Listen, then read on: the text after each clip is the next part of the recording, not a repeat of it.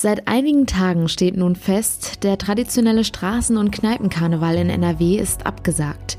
Künstler und Vereine wollen jetzt aber noch das Beste aus der Situation rausholen und haben da die ein oder andere alternative Idee, um den Karneval wenigstens im kleineren Umfang zu feiern. Außerdem sprechen wir über ein neues Ampelsystem für die Fußball-Bundesliga. Damit soll nämlich nun das Pandemielevel in Stadien bestimmt werden. Heute ist Mittwoch, der 23. September 2020. 2020. Ich bin Julia Marchese. Einen schönen guten Morgen. Der Rheinische Post Aufwacher. Der Nachrichtenpodcast am Morgen. Obwohl der Sommer seit gestern durch den kalendarischen Herbstanfang vorbei ist, hält sich das Wetter bislang noch erstaunlich gut. Schauen wir mal, wie lange wir die Sonne und die Warmtemperaturen noch genießen können. Heute wird es auf jeden Fall noch mal richtig schön mit Höchsttemperaturen zwischen 23 und 26 Grad. In der Nacht zu Donnerstag sieht das wiederum ein bisschen anders aus. Teils stark bewölkt und gebietsweise ist auch schauerartiger Regen möglich. Die Temperaturen sinken dann auf 15 bis 12 Grad. Das meldet der Deutsche Wetterdienst. Auch der Donnerstag startet dann stark bewölkt und mit Höchstwerten zwischen 18 und 21 Grad. Auch hier ist in der Nacht zu Freitag schauerartiger Regen möglich. Die Tiefstemperaturen liegen in der Nacht dann auch bei 11 bis 8 Grad. Der Start ins Wochenende am Freitag sieht ähnlich aus. Die Höchstwerte liegen nur noch bei 15 bis 18 Grad. Gebietsweise ist auch hier Regen drin. Auch hier merkt man am Abend und in der Nacht so langsam den Herbst. Die Temperaturen sinken auf 9 bis 7 Grad. Also, wenn ihr die Möglichkeit habt, heute nochmal das schöne spätsommerliche Wetter genießen. Die nächsten Tage wird es leider dann doch eher ungemütlich. In den vergangenen Tagen sind für viele Karnevalisten Träume zerplatzt. Das Hoppedietz-Erwachen in Düsseldorf etwa wird vor Mini-Publikum stattfinden. Der Auftakt in Köln nicht auf dem Heumarkt, sondern in der Kölner Wagenbauhalle. Beides natürlich live übertragen, aber ist das wirklich das Gleiche? Marleen Kess aus dem NRW-Ressort der RP hat sich mal in der Region umgehört bei Künstlern und kleineren Vereinen und mal geschaut, was da so ansteht. Marleen, erstmal ganz grob. Was erwartet uns in der Karnevalssession 2020-21 im Rheinland? Ähm, es wird auf jeden Fall ganz anders, als viele es gewohnt sind. Äh, nach der Entscheidung der Landesregierung und der großen Karnevalsverbände von Freitag, da waren ja Bonn, Aachen, Köln und Düsseldorf dabei, können Bälle nicht stattfinden, auch große Partys und Sitzungen nicht. Die Züge dürfen nicht, äh, nicht stattfinden. Das liegt einerseits an den Infektionsschutzvorgaben, bei den Zügen aber zum Beispiel daran, dass sie als Straßenfeste gelten, die eben im Moment wegen der Corona-Pandemie auch nicht erlaubt sind. Ausnahmen gibt's bei Feiern im Moment nur bei herausragenden Anlässen wie Hochzeiten oder Beerdigungen. Da fällt der Karneval aber nicht drunter. Das heißt aber nicht, dass gar nicht gefeiert werden darf. Kleinere Formate wie zum Beispiel Konzerte sind nämlich erlaubt, wenn sie der Corona-Schutzverordnung entsprechen und Hygiene- und Abstandsregeln eingehalten werden können. Du hast mit Künstlern gesprochen. Sind die sehr geschockt von der Veranstaltungsflaute oder haben sie das auch alles irgendwie schon kommen sehen? Geschockt kann man nicht sagen. Ähm, viele haben mit dieser Absage eigentlich schon gerechnet. Das heißt aber natürlich nicht, dass das nicht ein großes Problem ist für die, vor allen Dingen in finanzieller Hinsicht. Ein Beispiel dafür ist der Büttenredner Kai Kramoster aus Köln, mit dem ich gesprochen habe. Ihm fällt ein Drittel seines Jahresumsatzes weg und er berichtet auch von Kollegen, bei denen es sogar noch schlimmer sein soll. Die Angst in der Branche ist also groß, sagt er. Und er sagt auch, selbst wenn es kleinere Feste oder Sitzungen oder sowas geben kann, weiß man ja noch gar nicht, wer die veranstaltet und wen dann die Veranstalter auch dafür buchen. Ähm, manche Künstler überlegen sich deshalb jetzt schon zusätzlich Konzepte, zum Beispiel für Online-Sitzungen oder Livestreams über soziale Medien wie Facebook und YouTube. Die großen Veranstaltungen fallen ja auf jeden Fall aus. Was planen denn die kleinen Vereine? Für die kleinen Vereine steht eigentlich fest, wenn es irgendwie möglich ist mit Blick auf das Infektionsgeschehen, dann wird trotzdem Karneval gefeiert, nur eben anders als bisher. Die Krefelder Karnevalsgesellschaft von 1878 zum Beispiel überlegt, ob sie eine Art Rosenmontagszug 2.0 anbietet, bei dem nicht die Wagen an den Gästen vorbeiziehen, sondern es andersrum. Außerdem soll es bei vielen Vereinen auch kleine interne Feiern geben. Das Festkomitee in Goch prüft zum Beispiel, ob es vielleicht möglich ist, dass die Tanzgarden, von denen hat dieses Festkomitee über 30, im Freien auftreten können. Und die Vereine denken auch an die Künstler. Wie mir Sebastian Kepler aus Krefeld gesagt hat, hat man sich mit vielen Künstlern schon auf einen Auftritt in der Session 2021-22 geeinigt und ist auch bereit, einen Teil der Gage vorauszuzahlen, wenn das helfen würde. Vielen Dank für den Einblick. Gern geschehen. Tschüss. Unterdessen ergab eine Anfrage unserer Redaktion, dass die NRW-Landesregierung aber auch etliche Großevents genehmigt hat und das auch in Städten, wo Corona-technisch aktuell die Post abgeht. Dabei handle es sich um acht Shows und Feste, 26 Märkte, drei Messen, neun Sportveranstaltungen und vier weitere Veranstaltungen, bei denen zwischen zwei und 5.000 Teilnehmer erwartet werden. Das sind schon beachtliche Zahlen, vor allem weil zu den Veranstaltungsorten auch die aktuell sehr stark von Corona betroffenen Städte Hamm und Köln gehören. Bei den Veranstaltungen sei bislang das Einverständnis erklärt worden, weil zum Zeitpunkt der Entscheidung in der jeweiligen Kommune keine besonders auffällige Infektionslage gegeben war. Das teilte ein Sprecher mit.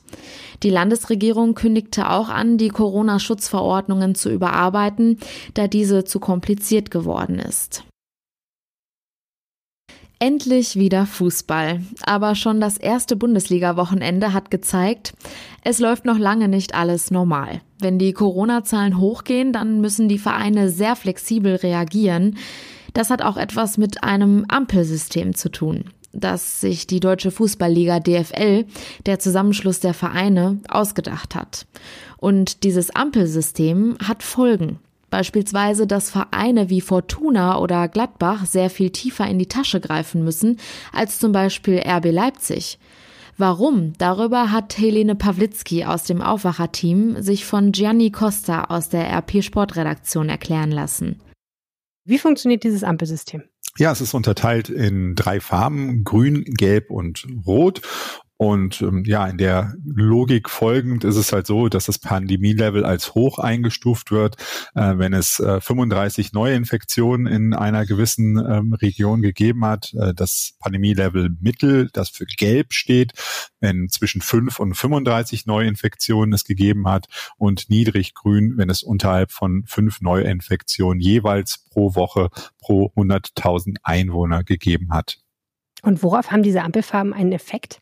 Das sind ganz, ganz unterschiedliche Bereiche. Es geht grundsätzlich darum, wie sozusagen die Gefahreneinordnung ist für ein Bundesligaspiel. Also man muss dazu wissen, ähm, diese Zahlen, die der Deutsche Fußballbund äh, beziehungsweise die Deutsche Fußballliga annehmen, sind noch etwas schärfer. Ähm, die Grenzwerte sind etwas schärfer gezogen, als das in anderen gesellschaftlichen Bereichen ist, weil man wirklich gar kein Risiko in dem Bereich eingehen möchte.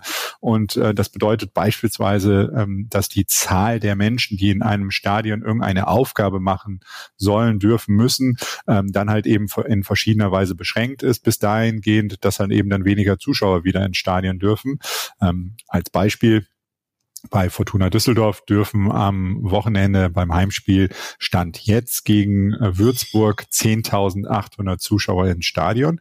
Das hatte halt eben die Annahme einer gewissen Neuinfektionszahl. Sollte die sich jetzt dramatisch in dieser Woche noch verändern, kann das bis dahin zu führen, dass eben wieder gar keine Zuschauer zugelassen werden. Also das ist ein sehr bewegliches System. Hm.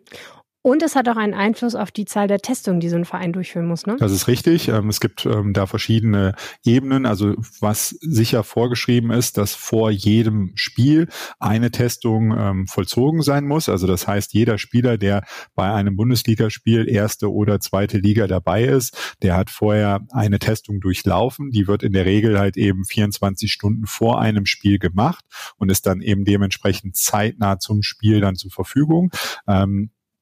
Wenn aber man in einer Region äh, lebt, in der es halt eben ein hohes Pandemielevel gibt, muss man ähm, zwei Testungen verpflichtend die Woche machen, manchmal sogar ähm, bei verschiedenen äh, Bewegungen, die so ein Verein auch vollzieht, sogar drei Testungen. Das ist natürlich schon ein enormer Aufwand und man hat es geahnt, das kostet auch einiges.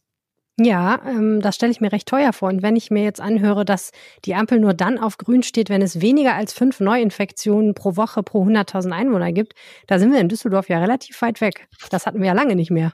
Genau, also rein statistisch gesehen ist es äh, wahrscheinlich, solange es diese Pandemie gibt, äh, für eine Region, eine Stadt wie Düsseldorf nahezu unmöglich in den grünen Bereich reinzukommen, weil das würde de facto heißen, wir könnten uns alle sehr freuen, ähm, denn es gäbe diesen Virus wahrscheinlich nicht mehr so, der wäre nicht mehr so im Umlauf bei der Bevölkerungsdichte, die man hier rund um Düsseldorf hat.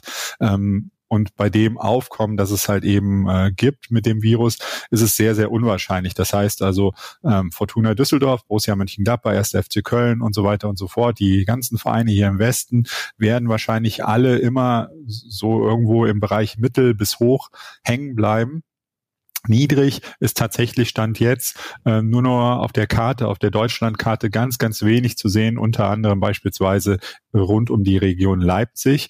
Ähm, und das hat natürlich dann tatsächlich auch für die Vereine unterschiedliche wirtschaftliche Folgen.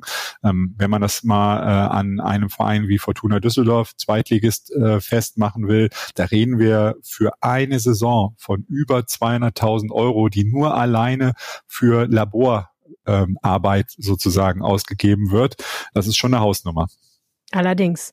Sag doch bitte nochmal konkret, was bedeutet denn jetzt die rote Ampel für Fans spezifisch?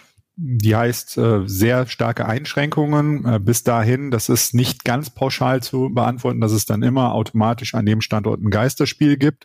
Gibt ein paar Nuancen noch dabei, aber sie heißt in der Regel, dass dann eine Situation ähm, eingeschätzt wird, die das Ganze so riskant macht, dass man sagt, äh, in dem Moment lieber weiter ohne Fans. Okay, also es lohnt sich auf die Ampel der DFL zu schauen. Vielen Dank, Gianni Costa. Sehr gerne. Bevor wir jetzt zu den weiteren Nachrichten kommen, habe ich noch ein kleines Anliegen. Dieser Podcast ist möglich, weil viele von euch uns mit einem RP Plus Abo unterstützen. Vielen lieben Dank dafür. Wer es auch mal ausprobieren möchte, vielleicht ist da jetzt gerade der richtige Zeitpunkt für. Wir haben nämlich ein neues Angebot. Für nur 34,99 im Jahr bekommt ihr jetzt ein RP Plus Jahresabo. Das sind weniger als drei Euro monatlich und somit kostet das Abo eigentlich auch schon weniger als ein großer Kaffee. Alle Infos dazu findet ihr auf rp-online.de slash abo-aufwacher. Den aktuellen Nachrichtenüberblick aus Düsseldorf hat Philipp Klees von den Antenne Düsseldorf Nachrichten jetzt für uns. Schönen guten Morgen. Ja, schönen guten Morgen, Julia. Heute bei uns ein Schulschwerpunkt. Unter anderem haben wir Infos zur Aktion Gelbe Füße in Bilk. Diese Aktion soll den Schulweg für Grundschüler sicherer machen. Dann kritisiert der Philologenverband die Corona-Politik der Landesregierung. Dann gibt es ein neues Corona-Testzentrum am Flughafen und dann muss der nächste Kulturbetrieb hier in Düsseldorf saniert werden, und zwar das Schloss Jägerhof mit dem Goethe-Museum. In Bild können wir ab sofort gelb aufgemalte Füße auf den Bürgersteigen sehen, zumindest rund um die Sternwartschule und die Bonifatiusschule am Dahlacker. Die Füße sollen den Grundschülern als Orientierung beim Schulweg helfen. Sie führen von Hohl- und Bringzonen, zum Beispiel auf der Aachener Straße, hin zu ihrer Schule. Florian Reh vom Amt für Verkehrsmanagement findet das sehr hilfreich. Wir haben das natürlich als großartig empfunden, dass es so eine Idee kommen, gekommen ist, so eine Hohl- und Bringzone einzurichten und auch hier für die Schule. Und natürlich diese Aktion Gelbe Füße ist natürlich dann auch nochmal so ein Symbol, was dann darüber hinaus noch wirklich auch einmal den Kindern hilft, aber auch allen Verkehrsteilnehmern, die dann sehen, hier ist ein Schulweg und hier laufen Kinder lang zu ihrer Schule. Christine Schilmer, Leiterin der Sternwartschule, erklärt, wobei die Aktion helfen soll. Ja, wir möchten gerne, dass die Elterntaxen von der Schule komplett verschwinden und möchten jede Unterstützung geben für die Kinder, die wir geben können. Und da die Stadt für uns jetzt die Hol- und Bringzonen eingerichtet hat, umgeben der ganzen Schule richten wir da jetzt eben die gelben Füße ein, damit die Kinder da Orientierung haben, wo sie sich bewegen können und dass im Stadtteil auffällt, dass das ein Thema ist. Durch die Aktion sollen sogenannte Elterntaxis vermieden werden, also Eltern, die ihre Kinder bis unmittelbar vor die Schule bringen. Immer wieder kommt es deshalb zu gefährlichen Situationen und Unfällen. Seit drei Wochen müssen Schüler an weiterführenden Schulen in NRW und damit auch hier in Düsseldorf keine Maske mehr im Unterricht tragen, wenn sie an ihrem festen Platz sitzen. Der Philologenverband sieht das kritisch. Schulen dürften keine Corona-Hotspots werden. Immer wieder gibt es auch hier in Düsseldorf Fälle von Covid-19-Erkrankungen an Schulen. Der Verband vertritt die Interessen von Lehrern an Gymnasien, Gesamtschulen und Weiterbildungskollegs. Von der Vorsitzenden Sabine Mistler heißt es, Schulen dürften jetzt nicht alleine gelassen werden. Und weiter? Große Verunsicherungen gibt es zudem auch durch die teilweise uneinheitliche und undurchsichtige Vorgehensweise der örtlichen Gesundheitsbehörden bei auftretenden Fällen. Und hier benötigen wir dringend verlässliche und transparente Konzepte, damit tatsächlich auch dem regionalen Infektionsgeschehen angemessen Rechnung getragen werden kann. Vorgeschlagen werden zum Beispiel die bessere Belüftung von Klassenräumen. Ein weiteres Problem sehe man auch in den vollen Schulbussen. Am Flughafen in Lohausen eröffnet heute ein neues Corona-Testzentrum. Es soll das aktuelle Zentrum ersetzen. Das soll spätestens nach den Herbstferien geschlossen werden, so eine Flughafensprecherin. Im neuen Zentrum können wir uns auch testen lassen, wenn wir nicht von einer Reise zurückkommen. Es soll aber vor allem die Quarantänezeit von Geschäftsreisenden und Urlaubern aus Risikogebieten verkürzen. Wer aus einem Risikogebiet zurückkommt, muss einen negativen Corona-Test vorlegen oder 14 Tage in Quarantäne gehen. Wer sich in dem neuen Zentrum am Flughafen auf das Coronavirus testen lässt, soll die Ergebnisse schon innerhalb von 24 Stunden bekommen. Das Schloss Jägerhof am Rande des Hofgartens muss dringend und aufwendig saniert werden. Experten haben am und im Gebäude erhebliche Schäden festgestellt. Unter anderem ist der Keller feucht, die Elektronik kaputt und die Fassade beschädigt. Die Sanierung wird insgesamt über 5 Millionen Euro kosten, heißt es im Rathaus. Als erstes sollen im kommenden Jahr Mauern und Fenster restauriert werden. Wohl ein Jahr später können dann die Technik und der Brandschutz erneuert werden. Dann sollen auch die Säle umgebaut werden, sodass hier später auch wieder Veranstaltungen stattfinden können. Im Schloss Jägerhof ist unter anderem das Goethe-Museum untergebracht, nach Angaben der Stadt die größte privat aufgebaute Goethe-Sammlung der Welt. Diese Woche beraten die Fachpolitiker über die nötige Sanierung. Die endgültige Entscheidung fällt der Stadtrat im Oktober. Die Antenne Düsseldorf Nachrichten im Radio, hier im Aufwacher Podcast und rund um die Uhr auf unserer Homepage antennedüsseldorf.de und übrigens auch regelmäßig zum Mitdiskutieren auf unserer Facebook- und der Instagram-Seite. Vielen Dank für den aktuellen Nachrichtenüberblick aus Düsseldorf. Schauen wir jetzt auf die Themen, die heute außerdem noch wichtig sind. Die EU-Kommission präsentiert in Brüssel einen Vorschlag für eine neue Asylreform, über welche die EU-Staaten und das Europaparlament anschließend verhandeln müssen. Die EU-Staaten stehen seit der Flüchtlingsbewegung 2015 zu diesem Thema im Konflikt. Knackpunkt ist seither die Verteilung der Schutzsuchenden. Das Kabinett will heute den Bundeshaushalt für das Jahr 2021 absegnen. Damit wird auch entschieden, wie der Bund weiterhin gegen die Corona-Krise ankämpft. Finanzminister Olaf Scholz plant dafür rund 96 Milliarden Euro Schulden aufzunehmen. Dafür soll dann auch für das kommende Jahr die im Grundgesetz verankerte Schuldenbremse ausgesetzt werden. Nach dem Corona-Ausbruch im Skiort Ischgl wollen rund 1000 Touristen aus Deutschland, Österreich und der Schweiz, die sich vor Ort mit dem Virus angesteckt haben, gegen die Republik Österreich und das Land Tirol klagen. Heute soll dafür vor dem Landgericht Wien die erste Musterklage eines österreichischen Verbraucherschutzvereins eingereicht werden. Es handelt sich um Schadenersatz und die Anerkennung von Folgeschäden. Nach Darstellung des Vereins haben die Verantwortlichen zu spät und nicht umfassend genug auf den Ausbruch des Virus reagiert. Details Details dazu sollen heute bei einer Pressekonferenz am Vormittag bekannt gegeben werden. Die Gewerkschaft Verdi will die begonnenen Warnstreiks im öffentlichen Dienst weiter ausweiten. Laut dem Verdi-Vorsitzenden Frank Wernicke werde der Schwerpunkt bei den Kliniken liegen, aber auch Kitas, Pflegeheime und weitere Bereiche werden vom Streik betroffen sein. Fünf Schulen aus NRW haben in diesem Jahr die Chance auf den mit 100.000 Euro dotierten deutschen Schulpreis. Bewertet werden Leistungen, Umgang mit Vielfalt, Verantwortung und Unterrichtsqualität. Bundeskanzlerin Angela Merkel will die Gewinnerschule heute online verkünden. Und das war der Rheinische Post Aufwacher vom 23. September 2020. Wenn ihr uns etwas sagen möchtet, schreibt uns immer gerne an aufwacher.rp-online.de. Mehr Nachrichten gibt's dann am Nachmittag in unserem Aufwacher News Update und natürlich jederzeit auf RP Online. Ich bin Julia Marchese, kommt gut in den Tag und genießt das schöne Wetter. Ciao. Mehr bei uns im Netz www.rp-online.de